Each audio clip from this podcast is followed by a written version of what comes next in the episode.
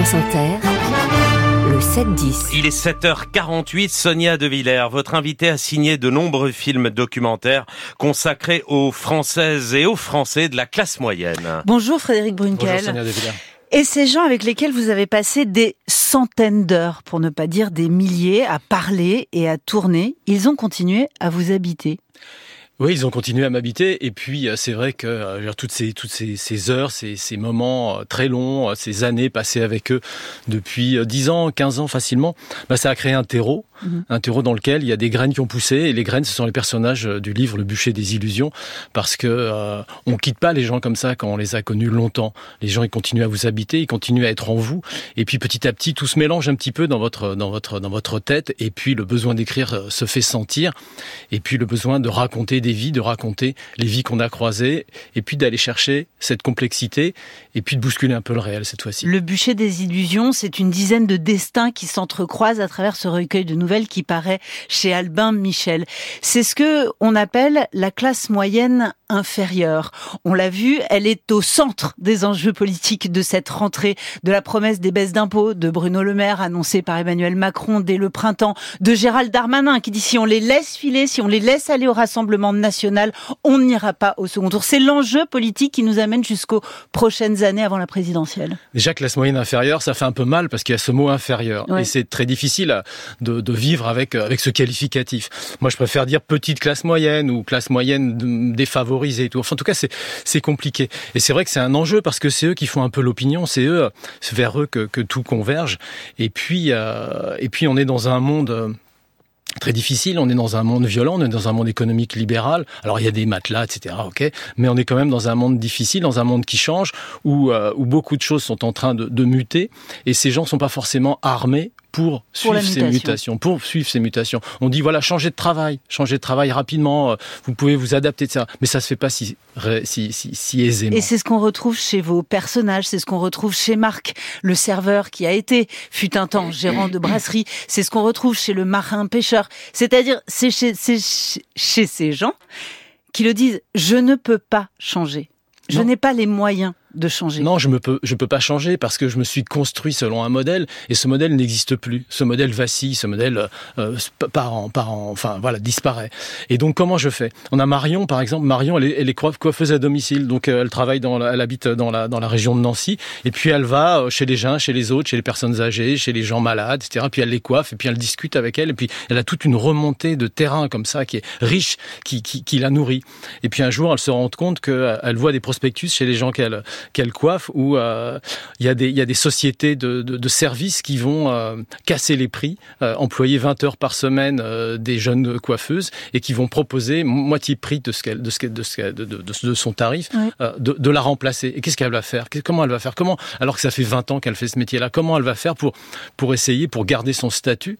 Parce que l'argent c'est un truc, mais il y a aussi le statut quoi. C'est comment elle va faire pour garder sa fierté? Et, et ces questions-là se posent souvent. Et c'est probablement parce que votre livre s'intitule Le bûcher des illusions qu'on comprend bien que on ne peut pas tout dire devant une caméra et la télévision ne peut pas tout montrer. Et que quand vous y allez à travers l'écriture, parce que tous ces personnages, moi j'ai vu tous vos films Frédéric Brunkel et en fait je les reconnais tous. Je les ai vus euh, dans les films sur Arte, sur France 2, sur France 3, dans, dans votre grande saga consacrée aux marins pêcheurs qui a été primée euh, partout. On les reconnaît tous. Mais on voit bien qu'en allant vers l'intime, à travers l'écriture, il y a quelque chose que la télévision ne pouvait pas montrer. Ce qui, ce qui compte pour, pour essayer de comprendre qui sont ces gens et, et ce qu'ils ressentent surtout, euh, ce qui est au cœur un peu des interrogations des politiques aujourd'hui, qu'est-ce que ressentent les gens? Parce que tant, tant qu'on se pose pas cette question-là, on ne pourra pas répondre à, leur, à, à, leurs interrogations, on ne pourra pas les rassurer. Et, et, et ça, il faut aller vers l'intime pour essayer de comprendre ça.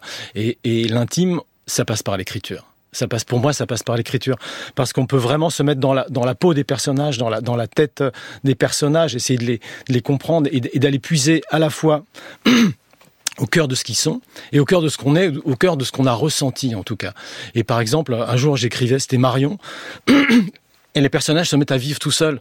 Et Marion s'est mise à faire des choses que j'avais pas prévues parce que parce que Marion, je la connais tellement bien, je la connais tellement bien qu'elle continue à vivre euh, indépendamment de moi et, et, et et, et c'est devenu. Ce personnage de marin pêcheur, et je le dis, vous les avez euh, très longtemps filmés, les marins pêcheurs, il le raconte bien. C'est-à-dire que en embarquant et en partant en mer, il a échappé à un destin sur Terre qui était un destin d'ouvrier.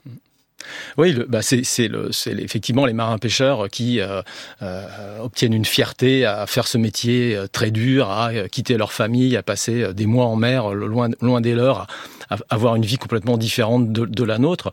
Ils l'ont fait, ils l'ont fait parce que parce que la vie terrienne leur a apporté rien du tout. Leur vie terrienne leur a apporté de tenir les murs dans une cité, de d'être magasinier dans un grand entrepôt. Et donc en devenant marin pêcheur, ils ont acquis quelque chose. Et puis, euh, c'est Orlando, il s'appelle Orlando le, marin. Et puis Orlando, un jour, il va rentrer chez lui, il va s'apercevoir que sa femme est enceinte et qu'il va avoir un enfant, un nouvel enfant, un, enfant qui n'était pas prévu. Et, l'arrivée de cette petite fille euh, va, complètement bouleverser le couple et va lui faire comprendre que finalement, sa fuite est perdue euh, vers la réussite, vers euh, l'obtention d'un statut dans sa vie, a, lui a fait perdre énormément de choses. Je voudrais qu'on parle de Sylvie, parce que Sylvie, elle a travaillé dans un grand groupe, elle parlait plusieurs langues, elle avait un poste important et puis ensuite, il y a eu la fermeture d'une filiale. Elle s'est syndiquée et avec la dotation de ce qu'elle a récupéré dans ce plan social, elle a acheté une petite boutique de presse à Paris. Sauf que la presse se meurt, la presse papier se meurt et elle, elle va, elle va au fond, elle va s'enchaîner jusqu'à la vente du dernier Libé, du dernier Figaro, du dernier Monde, du dernier Canard enchaîné. Vous n'êtes pas si tendre, Frédéric Brunkel, avec ces gens qui finissent par être responsables de leur propre échec, qui s'enferment, qui deviennent aigris, en colère, qui en veulent à la terre entière. Mais, mais, mais, mais Sylvie, Ouais, effectivement, elle a, énormément, elle a travaillé, elle a énormément milité pour essayer de sauver euh, son groupe et les employés de, son groupe. Et puis ça n'a pas marché, comme souvent les luttes sociales se finissent, mal. Et, avec euh, les indemnités, comme vous le disiez, elle a acheté euh, un petit, magasin de presse. Elle pensait gagner ça, aller vers quelque chose qui allait l'élever, la presse, les livres, quelque chose qui allait l'aider à comprendre le monde, et elle allait aider les gens à comprendre le monde en vendant ses journaux. Et puis, pas de chance pour elle, elle achète ce, ce, ce, magasin, elle se lance dans cette activité au moment où la presse papier se disparaît. Et donc, qu'est-ce qu'elle fait? Est-ce qu'elle a le, les, les, ressorts pour, euh, pour rebondir une troisième fois dans sa vie? Ben non, elle les a pas. Mais ils y croyaient tous. au fond, Marc, à l'époque où il était... Et donc, je suis... Je, ils y croyaient tous. Et c'est ça que ça raconte le bûcher des illusions. C'est l'époque où ils y ont cru, qu'ils allaient se hisser vers la bourgeoisie, en réalité, et qu'ils sont en train de dégringoler vers la pauvreté. Parce que effectivement, quand ça marche pour la, petite classe moyenne, comme on l'appelle, eh ben on est attiré vers la bourgeoisie et puis on se dit c'est bon, mes enfants vont faire mieux que moi, je vais avoir une retraite confortable et puis moi je vais pouvoir euh, profiter de la vie parce que je vais toute ma vie, je vais, je vais m'élever un peu dans la société, je vais gagner un peu plus d'argent, je vais pouvoir vivre mieux. Et puis tout ça, ça se casse la gueule. Tout ça, ça, ça, marche plus. Et donc, euh, qu'est-ce qu'on fait dans ces cas-là? Qu'est-ce qu'on fait? Est-ce qu'on arrive à nouveau encore à rebondir, à créer une nouvelle activité en se disant ah ouais ouais non c'est ça la société attend ça. Y certains y arrivent, et notamment certains n'y arrivent pas. Et Sylvie, la Sylvie en, hmm. en question, n'y arrive pas. Et notamment les femmes, parce que les femmes, les femmes portent peut-être quelque chose de, de plus de plus réflexif, de plus intelligent euh, parfois. Parlons des courses. Les courses, elles sont partout dans ce livre. Les côtes de porc à 1,50€ qui arrivent de chez le hard discount. Je rappelle que vous avez mené une grande enquête partout en Europe sur la vie du hard discount, sur les conséquences sociales, humaines. En réalité, c'est ça, vos films et vos livres. C'est-à-dire que tout ça, ce ne sont pas que des statistiques. Ce sont des gens. Oui, le hard discount, c'est effectivement quand on va acheter euh, une côte de porc à 1,50€, on, va, on peut se demander euh, quelle a été la, vie du porc, quelle a été la vie de l'éleveur et quelle a été euh, la vie des gens qui ensuite ont découpé le truc et, l'ont vendu. Et, on comprend vite que derrière chaque produit hard discount, il y a un salarié bradé qui, se cache.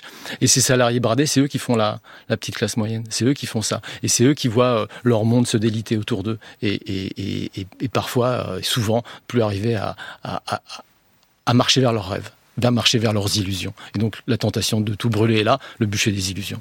Merci beaucoup, Frédéric Brinkel. Le bûcher des illusions paraît chez Albin Michel. Et merci à vous, Sonia De Villers. Il est 7h58. France Inter.